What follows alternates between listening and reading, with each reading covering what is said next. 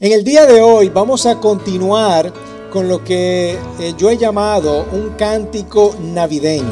Un cántico navideño. Un cántico navideño no es más, es una palabra bonita, una palabra navideña para decir que es una oración o una profecía de parte de Dios, una verdad de parte de Dios. Eso es lo que es eh, lo que están haciendo estas personas, lo que llamamos, lo que he llamado un cántico navideño, ¿verdad? Y primero, el domingo pasado, este domingo, eh, hablamos acerca de Zacarías y hablamos acerca de Elizabeth. Recuérdense, para dar un poquito de contexto de lo que pasó aquí, Zacarías esperó por mucho tiempo a un hijo.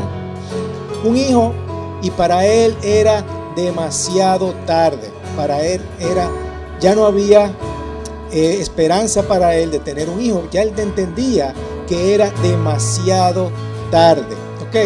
Y resulta que no, no fue demasiado tarde. El Señor le concedió ese hijo. El Señor le concedió su petición y a partir de ahí cambió la historia de Zacarías y Elizabeth. Lo llenó de gozo, lo llenó de alegría.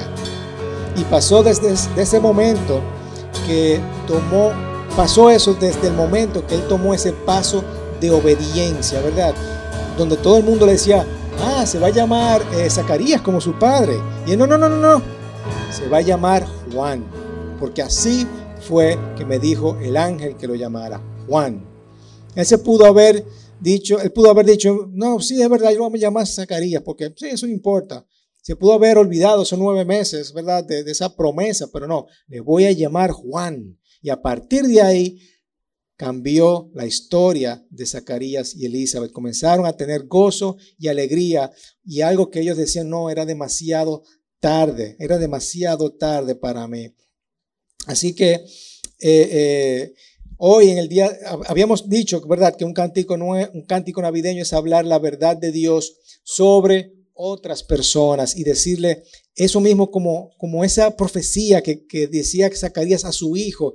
Primero alabó a Dios, lo tomó en sus brazos y le dijo, mira niño, tú vas, tú vas a ser quien tú vas a ser, tú vas a ser una persona diferente, tú vas a cambiar el mundo y tú vas a, poner, eh, tú vas a, poner los pasos de esa persona que se vaya, que, que nosotros conocemos, ¿verdad? Que es eh, Jesús. Y ese era Juan el Bautista preparando los pasos para Jesucristo. ¿Qué tú le vas a decir a esta persona? Bueno, no es demasiado tarde, no es demasiado tarde. Y este es el cántico navideño, esta es la profecía, esta es la oración que yo quiero que ustedes hagan sobre otras, que hagan sobre otras personas. Mira, no es demasiado tarde para ti, no es demasiado tarde para ti. Siempre va a haber una esperanza. Dios tiene una mejor historia que contar. Ahora bien, tú tienes que ser obediente. Tú tienes que ser obediente. en, ese momento que tú seas obediente, el Señor va a cambiar esa historia, va a hacer algo nuevo, va a hacer algo nuevo. Y yo les hacía algunas preguntas, o, mejor, una aplicación. Mira, sigue orando, sigue orando por, por esa eh, oración no contestada. Ah, les comentaba que hay muchas cosas que nosotros tenemos oraciones que no tenemos, que el Señor todavía no ha contestado y seguimos ahí, seguimos ahí, seguimos ahí. Y yo digo, no, ya es demasiado tarde para mí, ya, ya el Señor se ha olvidado de todo eso. Vamos a seguir orando por esa oración no contestada. Y hacía la, la aclaración, ¿verdad? De que no estoy hablando de que si tú tienes fe, todo se va a lograr, solamente créelo y se va a dar. No, no, no, no, no ese tipo de predica que estoy diciendo. Simplemente que el Señor va a contestar tu oración si es su voluntad, ¿verdad que sí? Dice Juan que Él nos escucha siempre y cuando le agrade nuestras oraciones o lo que nosotros le estamos pidiendo, es decir, su voluntad. ¿Y qué pasos de obediencia vas a tomar? ¿Qué pasos de obediencia tú vas a tomar? ¿Qué, qué es lo que, que, te está echando para atrás? ¿Qué, ¿Qué pecado quizás oculto tú tengas que tú necesitas decir, Señor, yo me arrepiento de eso. Yo necesito obedecerte en, estas, en esta área de mi vida, ¿verdad? Y, por supuesto, vamos a hablar la verdad de Dios sobre otros. Esa fueron la, parte de aplicación que nosotros vamos a hacer en estas navidades, ¿verdad que sí? Amén. Ok. Ahora tenemos nuevas tareas y es, vamos a hablar otro cántico nuevo, ah, cántico nuevo, no, otro cántico navideño cántico navideño, eh, y es la historia de Simeón. Simeón, ¿verdad? En el día de hoy vamos a estar hablando de Simeón y quizás este nombre ustedes casi no lo conozcan o casi no han hablado de él porque solamente se menciona en este pedacito de la palabra de la Biblia en donde dice eh, Juan, ¿verdad? Y me encanta Juan porque Juan es muy detallista con lo que con este evangelio. Recuerden que al principio él dice, mira, yo hice mi entrevista, yo hice mi investigación y por eso Teófilo te estoy escribiendo esta carta, ¿verdad? Entonces, eh, ¿de qué se trata la vida de Simeón? La vida de Simeón es bien particular porque se trata de esperar. Esperar, esperar, esperar y esperar. Yo voy a ir al templo, ¿a qué? ¿A qué tú vas al templo, Simeón? Voy a esperar. Esa es la vida de Simeón. Voy a esperar. ¿Y a quién tú vas a esperar? Ah, yo voy a esperar a esa persona que va a cambiar el mundo. Pero voy a esperar. ¿A quién le gusta esperar? A nadie le gusta esperar. De hecho, estos días he estado en tiendas con, ustedes saben, con Licelot, imagínense. Hay que esperar bastante. Y hay que ser paciente. ¿Y a quién le gusta esperar? A nadie le gusta esperar. Y estamos en el súper. ¿Y cuál, y uno a veces hace esa competencia, ¿verdad? Ve, ve, ve, tú esa fila yo me pongo en esta fila para ver cuál es la más rápida, ¿verdad? No, yo no me voy a poner la fila más larga. ¿En cuál yo me pongo? En la más corta. ¿Por qué? Porque no me gusta esperar. Para venir acá uno busca el, el GPS. ¿Cuál es la ruta más corta para venir? ¿La más larga? No, la más corta. ¿Por qué? Porque no nos gusta esperar. Sin embargo, Simeón le encanta esperar. ¿Y qué está esperando a Simeón?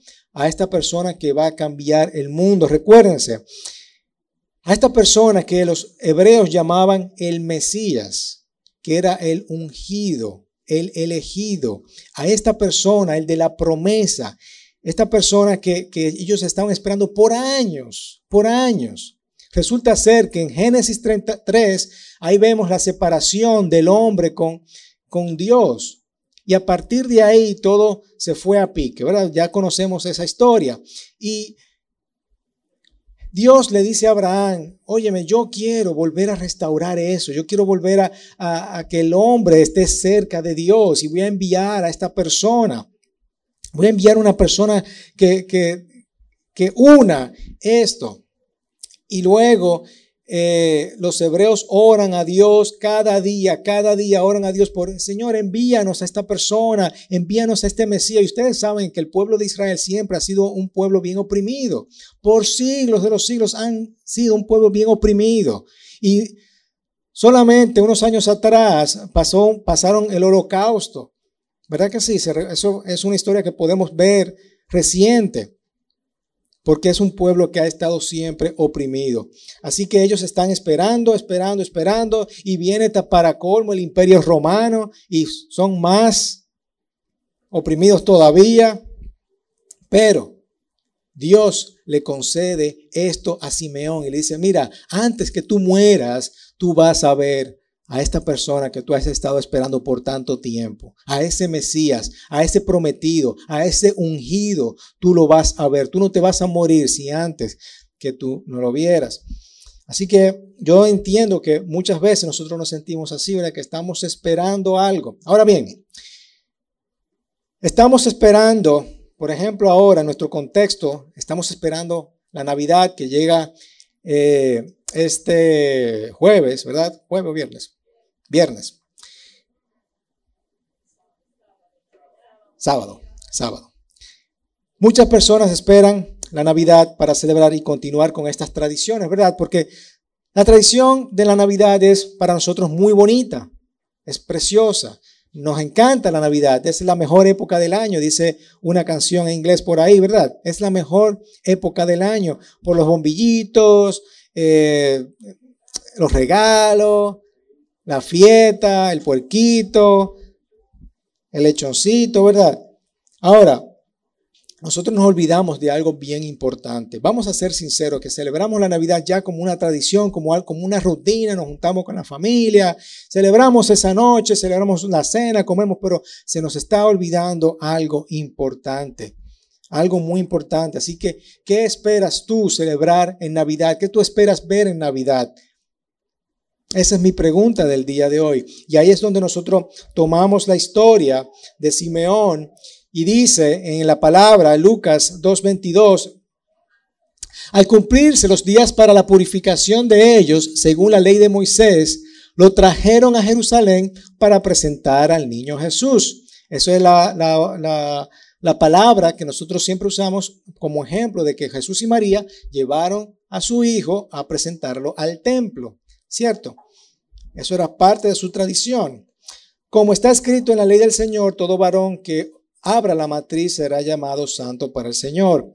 Y para ofrecer un sacrificio conforme lo que fue dicho en la ley del Señor, un par de tórtolas o dos pichones. Eso es lo que ellos iban a sacrificar. Ellos iban al templo, todos los, todas las personas iban al templo a sacrificar porque se había instalado ese sistema religioso mientras venía o esperaban el Mesías, ¿verdad? Necesitamos este sistema religioso para el perdón de los pecados. Entonces ellos iban, parte de su, tradición era ir a presentar a Jesús al templo y a sacrificar eh, animales.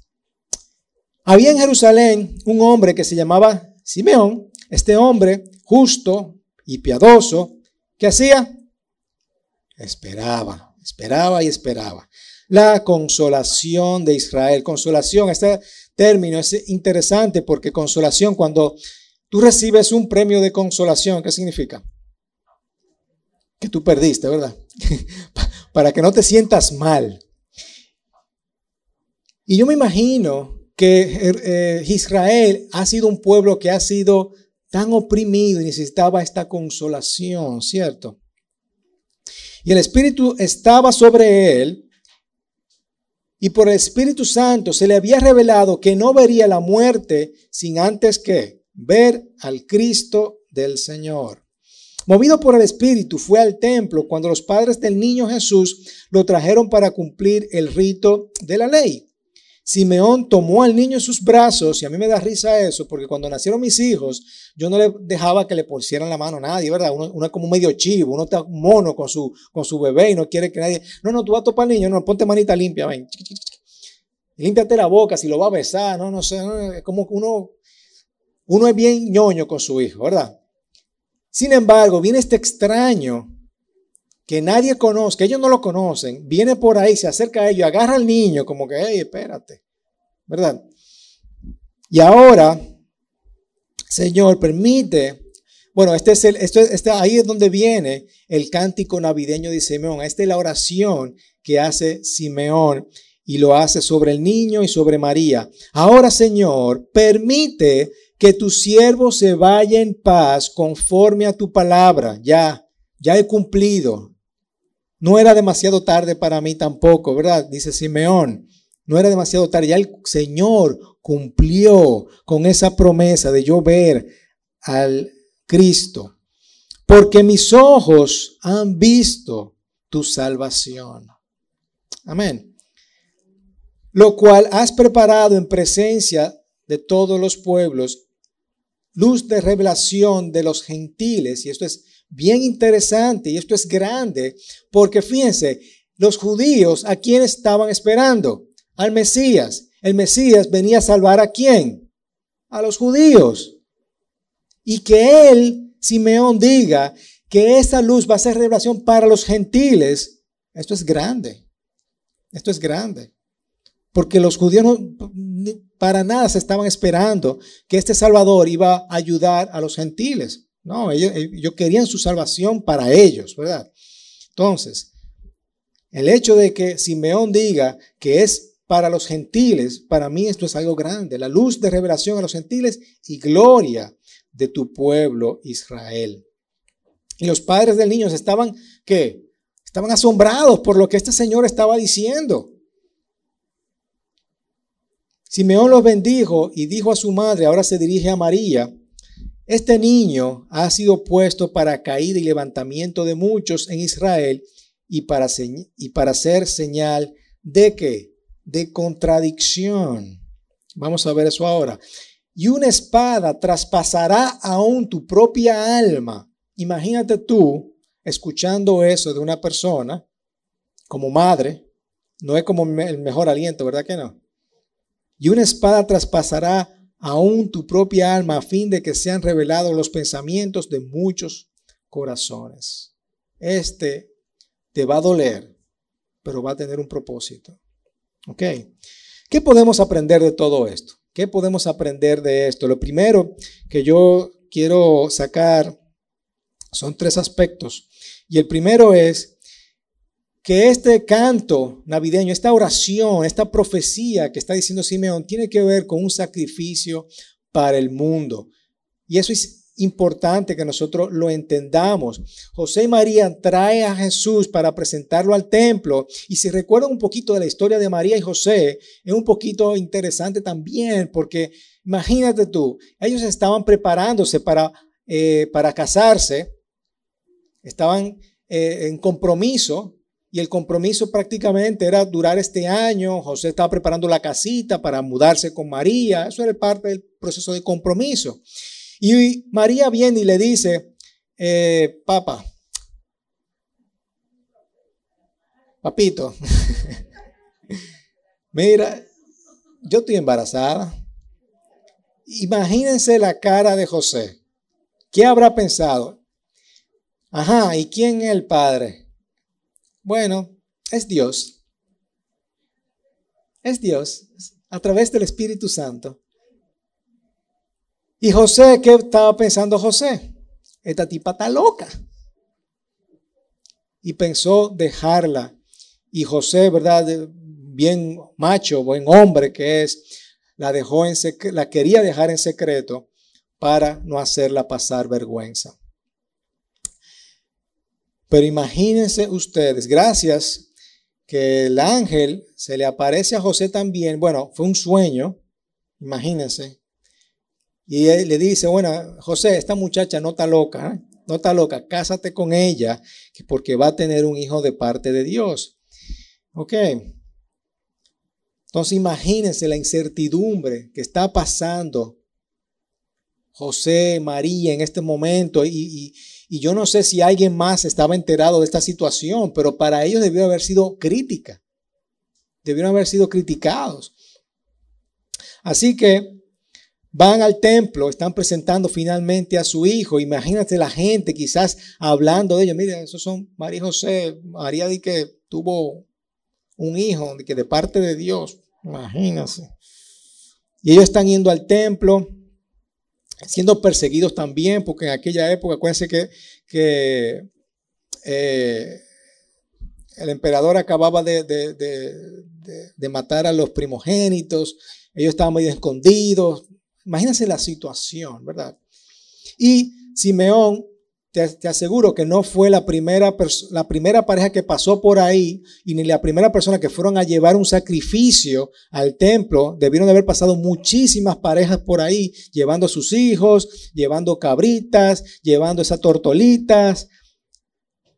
Y Simeón, sin embargo, ve a este muchacho y lo reconoce y le dice, este, este es el Cristo esto es algo grande. Que una persona de la nada salga y vaya y te diga a ti, mira, este es el Cristo, este es la persona que va a, está trayendo a esta persona como sacrificio, el último sacrificio que va a hacer, tú van a traer, va a ser este muchacho.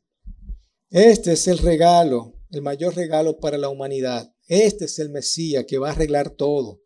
Este es el sacrificio que va a cambiar todo. Vuelvo y pregunto, ¿qué estamos esperando celebrar ahora en Navidad? ¿Qué tú estás esperando? El cerdito, ¿verdad? juntarte en familia, el regalo. ¿Qué estás realmente esperando? ¿Qué vamos, vamos a celebrar? Y el problema que hay en el mundo ahora mismo, pensamos que el problema es quizás político. Para los israelitas era político. Tráeme el Mesías para que acabe con estos romanos, con esta opresión. Tráeme al Mesías para que acabe de una vez por todas por eso. Pero realmente Jesucristo vino para acabar con un enemigo peor, el pecado, la rebeldía, la falta de perdón. Y eso requiere una respuesta más que traer animales más que traer sacrificios. Y por eso Simeón eh, dice, óyeme, este es el sacrificio, esto, ustedes vienen a traer este sacrificio. Versículo 35, y una espada traspasará tu propia alma a fin de que sean revelados los pensamientos de muchos. Les acabo de decir que esto debió haber sido un dolor para María recibir este mensaje. Wow, y eso es lo que tú me estás diciendo realmente, pero eso tenía un propósito. Y ese propósito se llevó a cabo cuando Jesucristo fue a la cruz. ¿Verdad que sí? Imagínense a María cargando ese bebé y luego a María cargando al hombre todo herido, habiendo sido sacrificado, clavado, todo ensangrentado. Y eso, de eso se trataba el dolor, de eso se trataba de lo que Simeón estaba tratándole de decir. Jesús es, es un sacrificio para el mundo. Lo segundo es que es salvación para el mundo. Dice, porque mis ojos han visto tu salvación. Simeón está proclamando sobre este hijo. Ha estado esperando este bebé por años y a los ocho días de haber nacido, esta es mi salvación. No solamente para los, para los judíos, sino para los gentiles, para todos. Vino a traer esperanza, vino a traer consuelo, vino a traer una, una segunda oportunidad, vino a cambiar tu historia, a quitar el miedo, a, a llenar a la falta de perdón, a luchar con las tentaciones, las adicciones, con todo eso vino Jesús para el mundo. Hay una palabrita que me gusta como Pablo la pone aquí en Gálatas cuando le está diciendo, para cuando vino la plenitud del tiempo, el tiempo exacto, porque muchas...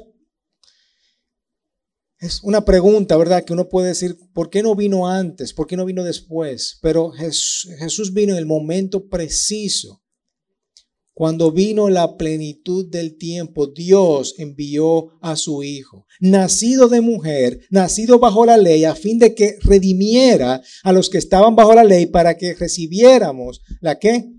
La adopción de hijos. Esto es la salvación. Para eso nos salvó y cuando nosotros somos salvos, nosotros somos hijos. Somos hijos de Dios.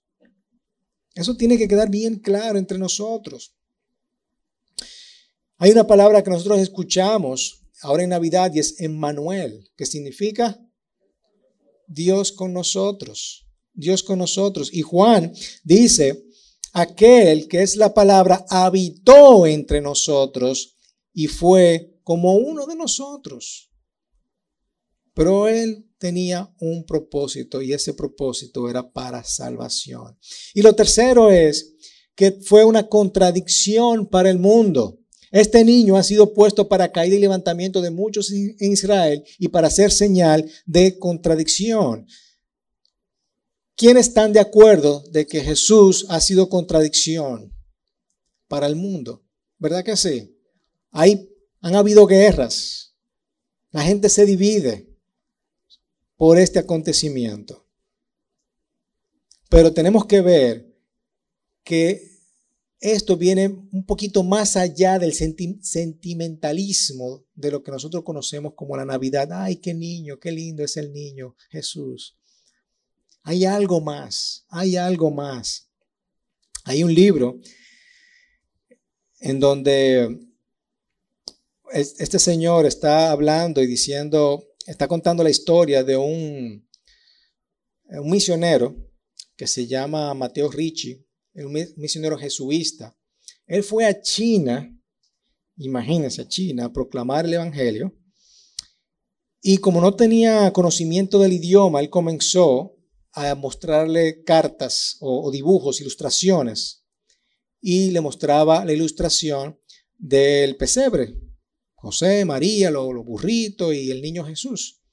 Y le mostraban esa imagen y ellos estaban asombrados estaban maravillados. ¡Wow! ¡Qué lindo! ¡Qué bello! ¡Qué chulo! Cuando él comenzó a pasar la historia y, decir, pero mira, ese niño se hizo grande y murió en una cruz. Ah, no, no, no, no, no, no, espérate, no me muestres eso. Eso no puede ser. ¿Cómo va a ser que tu Dios eh, tenga que morir? No, eso no puede ser. No, no, no, no, no, no. No me gusta eso. Y ellos mejor, muéstrame la, la historia de la Navidad, ¿verdad? Y eso nos pasa muchas veces con esta época del año. Nos gusta solamente pensar en lo bonito, en lo lindo que es la Navidad. Y es cierto, es bonita, es chula. ¿Verdad que sí? A mí me encanta la Navidad. Pero no olvidamos de lo que es realmente importante. Y saqué una, una cita de este libro en donde dice, en contraste con, los, con lo que las tarjetas nos hacen creer, se está refiriendo a las tarjetas de Navidad, cuando uno recibe una tarjeta de Navidad, las tarjetas de Navidad por, por lo general son cristianas, que son cristianas, perdón, tienen la imagen del nacimiento, ¿verdad?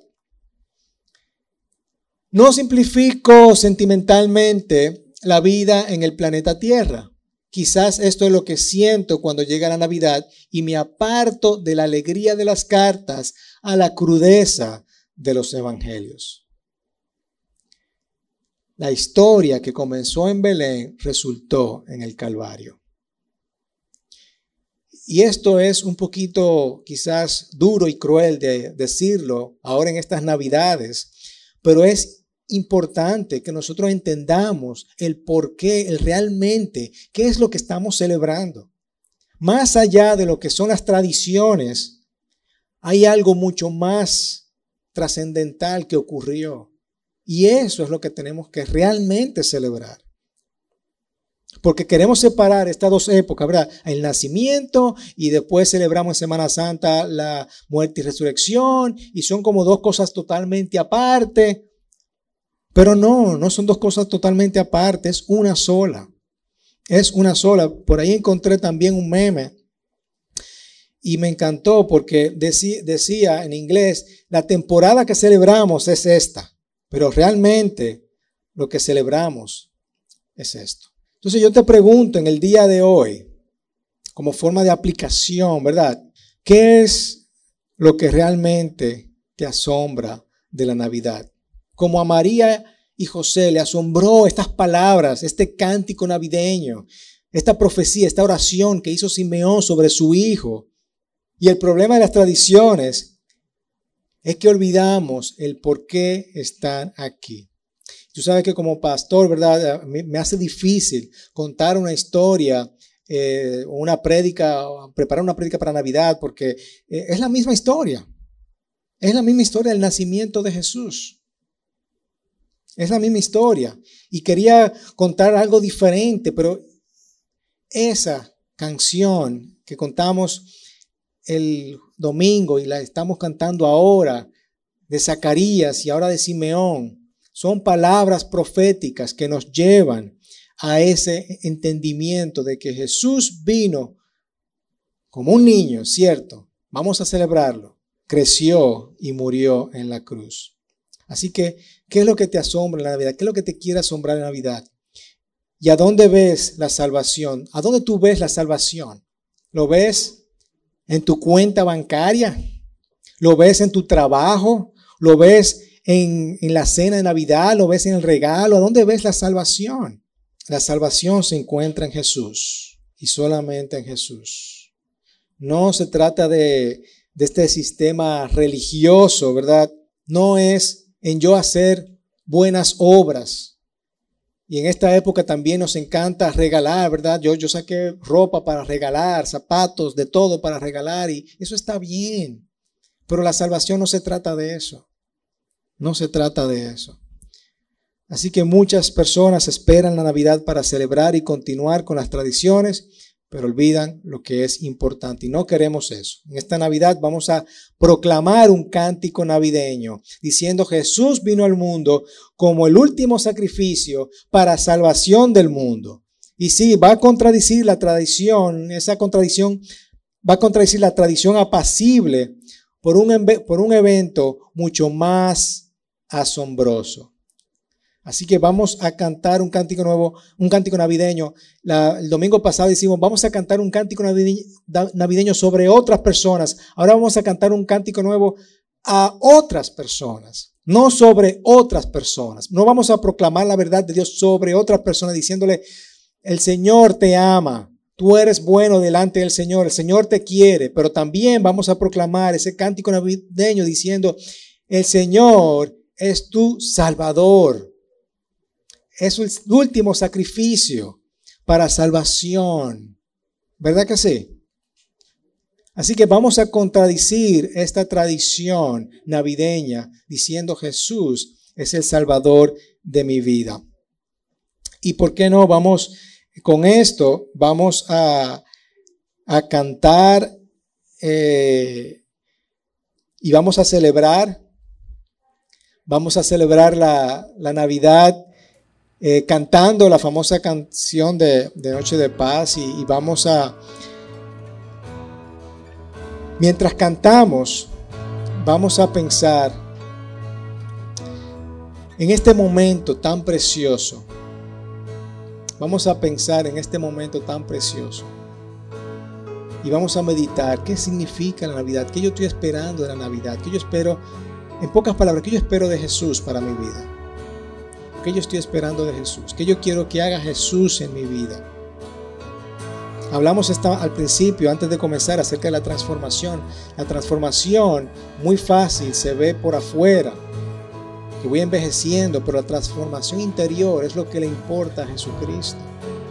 Así que mientras estamos cantando, vamos meditando. ¿Qué yo quiero esperar para Navidad? Amén. Padre, te damos gracias. Gracias primeramente porque tú enviaste a tu Hijo Jesús. Y lo celebramos en forma, con muchas formas, ¿verdad? Con muchas tradiciones que son muy bonitas. Pero en esta noche, Señor, yo quiero que meditemos en que la Navidad es más allá, más trascendental. Tú enviaste a tu Hijo para que sea sacrificado